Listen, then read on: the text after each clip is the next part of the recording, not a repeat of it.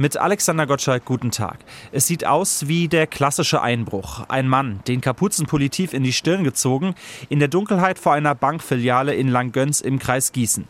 Mit einem Brecheisen bearbeitet er die Schiebetür, denn drinnen wartet er schon der Geldautomat. Doch dann eine Sirene schrillt, Lichtblitze schießen durch den Raum, Nebelschwaden zischen hervor und in Sekundenschnelle ist der ganze Vorraum der Bank voll mit dichtem weißen Dampf. Und der Eindringling, der tritt erstmal den Rückzug an. Im ersten Moment dann ist man natürlich sehr, sehr überrascht und wenn der Nebel sich dann im Raum verbreitet hat, das, das Licht noch dazu, man verliert echt die Orientierung. Hab auch so ein bisschen so wie so einen leichten Schwindel, weil man nicht mehr weiß, wo ist die Tür, wo ist links, wo ist rechts.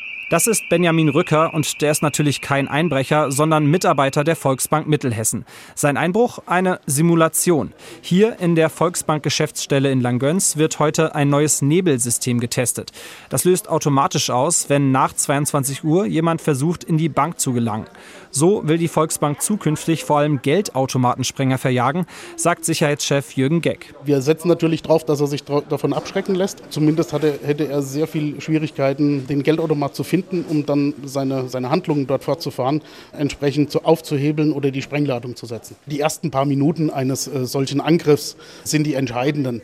Dann äh, lässt der Täter von der, von der Tat ab und dann nach fünf Minuten ist das Thema eigentlich gegessen, weil dann auch die Polizei da sein sollte. In Langgöns werden immer wieder Geldautomaten der Volksbank gesprengt. Zuletzt im Januar 2022 mit Festsprengstoff ein Selbstbedienerautomat auf einem Supermarktparkplatz.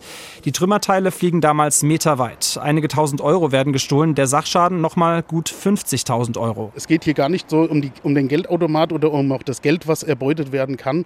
Es geht uns wirklich um die Anwohner oder auch Passanten, die bei so einer Sprengung ja wirklich ums Leben kommen könnten. Ähm, wir können von Glück reden, dass das in Deutschland noch nicht passiert ist. Fast 40 Filialen, die laut der Polizei besonders gefährdet sind, sollen eines der neuen Nebelsysteme bekommen. Denn die Volksbank muss aufrüsten, weil auch die Täter immer professioneller werden und immer häufiger zuschlagen. Das war aus Langgöns, Alexander Gottschalk.